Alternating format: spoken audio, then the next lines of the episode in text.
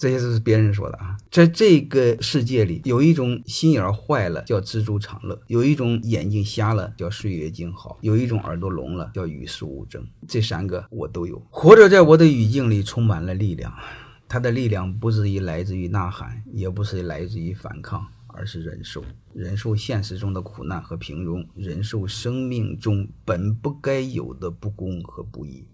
我依然贫穷，依然愚昧，依然丑陋懦弱，依然是乌合之众的一份子。我内心依然是阿 Q，是闰土。依然过一天算一天，什么都不知道，什么也看不明白，什么也改变不了。其实是什么也没想去改变，内心只是无奈、无语和无尽的悲凉。有时候我想质问上帝：为什么你对这个世界上的贫穷、饥饿和不公视而不见、袖手旁观、毫不作为呢？但我又怕上帝问我同样的问题。